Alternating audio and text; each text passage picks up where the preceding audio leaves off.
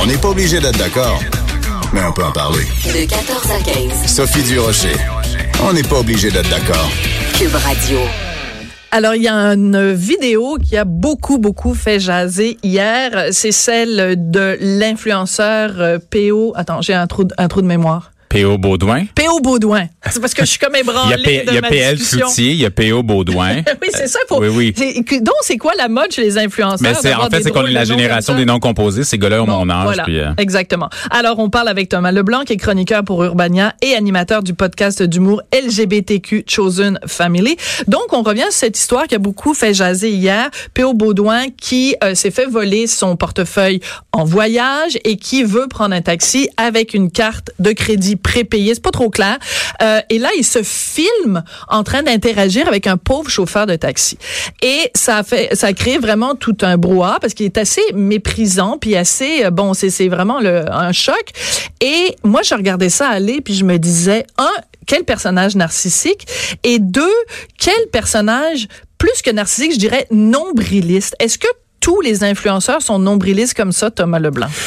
Euh, je, je pense pas que tous les influenceurs sont nombrilistes, mais l'internet, j'ai- moi j'ai un rapport amour-haine avec l'internet, puis c'est pour ça que j'ai accepté de venir aujourd'hui parce que Oui. puis, moi j'ai à peu près le même âge que ce gars-là, je travaille aussi dans les médias, puis en même temps je me dis et- il faut il faut vouloir se mettre en, en vedette, il faut avoir un certain côté narcissique, puis il ça ça vient avec un manque d'humilité. Puis moi c'est dans la vidéo ce qui est ressorti pour moi c'est le manque d'humilité. Il- C'est comme s'il pensait que, que que que la terre lui était due, qu'on avait euh, qu'on devait lui lui dérouler un tapis rouge parce que sa carte cadeau ne, ne fonctionnait pas. Et le manque d'intériorité ou de il se voyait comme pas aller un peu dans le ridicule, un peu c'est un peu puis après ça, ça il s'est fait ramasser sur internet. Donc il y a comme cette espèce de dynamique là où ça c'est c'est- le boomerang lui est revenu vraiment en pleine face. En pleine face.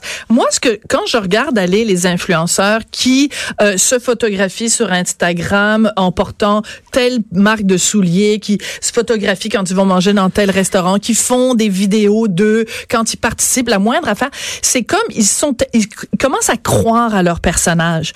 Tout ce qui m'arrive est intéressant parce que tout ce qui m'arrive est commandité. Puis moi, je vais vous dire quoi penser de telle affaire, de telle chose. Donc, ils finissent par se croire. Il y a une dimension de, de performance. On parle Oui. souvent de, le- le- du genre. Dans la théorie du genre, le genre est performé, mais le- la performance peut s'appliquer dans plein d'aspects de la vie. La performance s'applique quand on fait une entrevue à la radio. La performance, mais la performance sur Internet, c'est... euh, Tantôt, je m'amusais parce que moi, je le suis pas, P.O. Baudouin, puis euh, ça fait plusieurs années. je- on se connaît pas, mais ça fait plusieurs années. Je me souviens quand il était barman, puis je- Ah. je- il était mannequin à l'époque, puis je me souviens d'un gars qui, qui voulait le spotlight, puis c'est super correct. Ça arrive, c'est on veut tout, on veut tout briller dans ce qu'on fait, puis c'est bien correct. Mais il- il- je me souviens de ça, puis là de le voir arriver à une, une forme de but. Je pense que le gars il veut, il veut de la visibilité, il veut, être à- il veut animer, il fait des tapis rouges, des trucs comme ça. Puis qu'il soit arrivé là dans son espèce de performance, dans le personnage inventé, moi ça me fascine complètement. Je Donc, c'est un succès à ce niveau-là. ben, euh, Parlez-de-moi en bien, parlez-de-moi en bien, mais un parlez de moi. succès. Ça dépend. C'est que là, par exemple, je, je, je- j'étais sur son fil euh, Instagram hier, puis je voyais qu'il avait déjà travaillé avec Coca-Cola, par exemple. Mais tu sais, moi, si j'étais Coca-Cola, là, j'apprécierais pas du tout que le gars à qui j'ai donné des milliers de dollars, euh, il- il- en fait, c'était de l'intimidation qu'il faisait avec le chauffeur de taxi. Il dit au chauffeur de taxi, euh, Monsieur, voyons donc, j'ai une carte, elle marche pas, ben c'est pas mon problème. Mais, Mais ça, c'est intéressant. Ouais. Tu parles d'intimidation. Moi, je dirais pas jusqu'à dire c'est de l'intimidation. Je pense que c'est juste un, euh, un petit fraîchier, manque de jugement, un manque de jugement. Ouais. Par contre, euh, tu- après qu'il y a eu cette vidéo-là de P.O. Baudouin, il y a plein de gens qui ont fait, qui ont créé un, un- un mot-clé, euh, bon, faire comme P.O. Baudouin, etc., etc. très drôle, un des deux Oui, Denis c'est Drolet. Un des deux Denis Drolet, d'accord. Mais tu sais, quand il y en a un qui le fait, deux qui le fait, mais quand tu as 8500 personnes sur euh, les médias sociaux qui font du P.O. Baudouin bashing, je me dis, attendez deux secondes, vous êtes en train de dénoncer un gars qui a fait qui a pas été fin avec euh, un chauffeur de Mais taxi. filmé. Mais là, attends deux secondes. Et là, vous vous mettez à 8500 personnes pour lui taper dessus avec un marteau.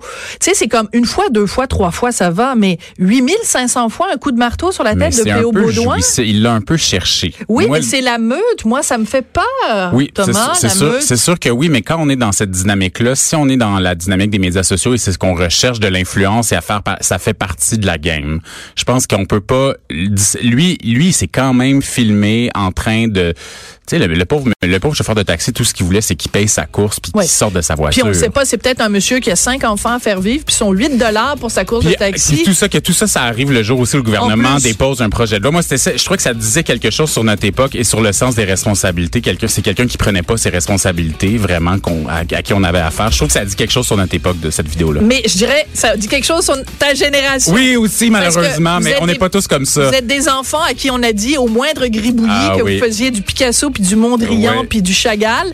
Puis là, on se retrouve que vous êtes en train de vous fumer le nombril. puis j'ai bien, bien honte. Et mon Dieu, ben là, t'as pas porté le fardeau, t'as pas porté Oui, la oui, croix de toute ta génération. Je sais, je sais. Ça comprends-tu ma blague? Oui, oui, la croix. je- Porter je- la croix de On ta salue de génération. ma tremblée d'ailleurs. Je vous salue, Marie. Oui. Euh, bon, ben merci beaucoup. Merci, Ça a été euh, un plaisir. Est-ce que c'est une fin d'entrevue qui est gentille? Ah oui, oui, oui, Oui. absolument. Alors, on se retrouve demain à 14h pour On n'est pas obligé d'être d'accord. Merci.